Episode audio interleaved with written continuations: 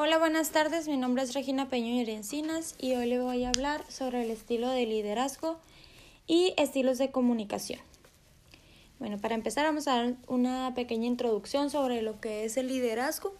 Para mí, un líder debe comunicar, motivar, resolver conflictos, reconocer el talento de sus colaboradores, saber organizar sus metas, empatizar y analizar.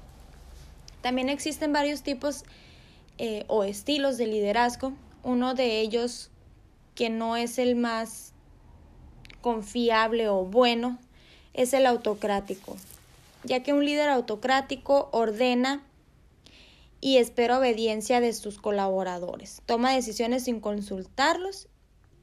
Eh, en resumen, hace lo que él quiere, lo que, lo que él dice. El líder democrático, a lo contrario del autocrático, él se involucra a sus seguidores en la toma de decisiones y los invita a la participación de toma de decisiones en su empresa.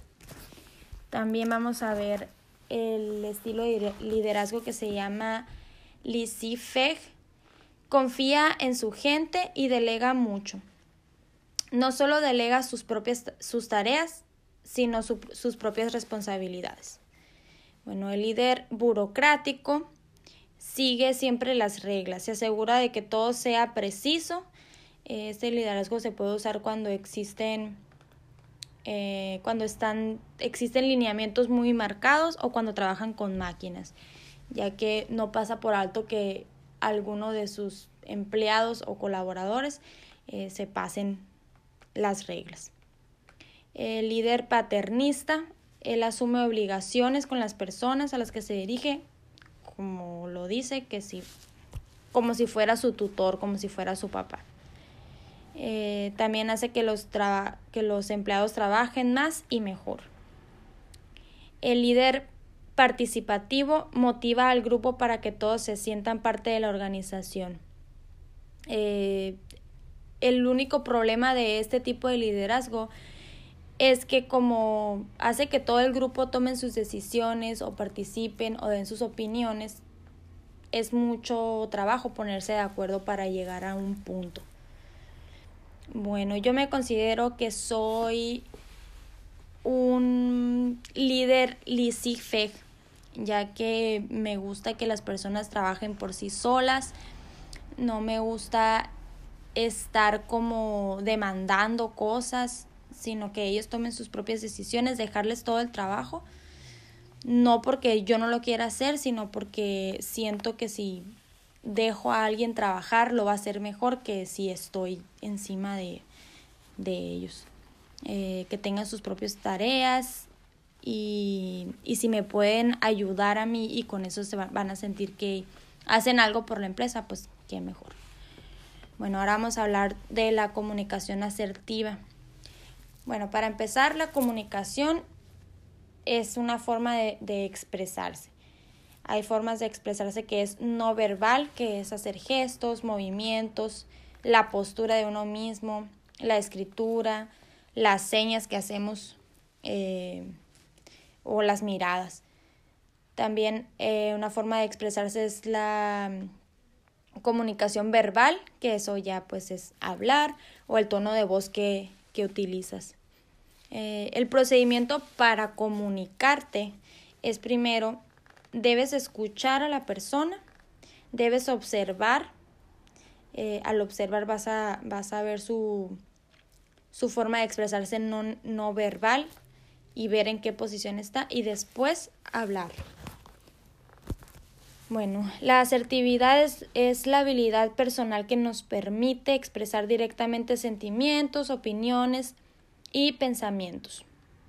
Eh, nos hace defender nuestros derechos sin agredir a otra persona y ni, y ni agredirte a ti mismo. También hay tres tipos de comunicaciones, que es la pasiva, que pues una persona que se comunica pasivamente es que no muestra sus sentimientos, tiene falta de confianza, es una persona insegura, no sabe cómo dirigirse a los demás, puede ser una persona tímida. También están las personas que se comunican agresivamente, que intercambian opiniones, pero igual siempre imponen sus pensamientos, siempre están a la defensiva, eh, rechazan a los demás, rechazan los pensamientos de los demás o las palabras que alguien más dice. También es la comunicación asertiva. Esta pues expresa los deseos eh, y las opiniones y respeta a las demás personas. Es, es, sería la forma mejor de comunicarte con alguien. Bueno, yo siento que mi tipo de comunicación es de forma agresiva ya que siempre estoy pensando que mi opinión es la que verdaderamente está correcta. Siempre quiero imponer a los demás a lo que a que se haga lo que yo opine o lo que yo piense. Y, y sí me enojo cuando algo no me sale como, como yo lo digo, como yo lo pienso. Entonces sí creo que soy un poco agresiva en ese aspecto. Ahora les presentaré un ejemplo de cómo me comunicaría asertivamente con mi colaborador llamado Antonio. Bueno, Antonio, para empezar, tienes mucho potencial e inteligencia, pero necesito que seas un poco más centrado. Sé que puedes dar más lo vi en ti al momento de contratarte. Y si quisiera pedirte de la manera más amable, que seas un poco más responsable sobre tus actos o sobre lo que hagas. Otro punto que necesito ver contigo es que me ayudes a planear una estrategia que nos beneficie a todos y que haga que todos seamos puntuales. Quisiera que me dieras tu, tu opinión o algún proyecto que quisieras implementar para promover la puntualidad de todos los colaboradores de esta empresa, tanto como la tuya como también la mía. Esa es una tarea que te dejaré para la próxima semana. Y también quiero felicitarte por tu buen comportamiento y dedicación. Solo que necesito que seas un poco más ordenado para que sea más fácil para ti que las, cosas que las cosas puedan fluir mejor, con más rapidez también eres un colaborador muy importante para nuestra empresa y te tengo mucha confianza. Tienes acceso a mucha información importante y me gustaría saber si cuento con tu discreción. Es muy importante para mí saberlo. Otro tema que me gustaría ver contigo es que te veo un poco desanimado y eso me preocupa. Siento que podrías sentirte motivado, o sentir que estás haciendo algo bien para mejorar. A lo mejor puedes verte bien para sentirte bien.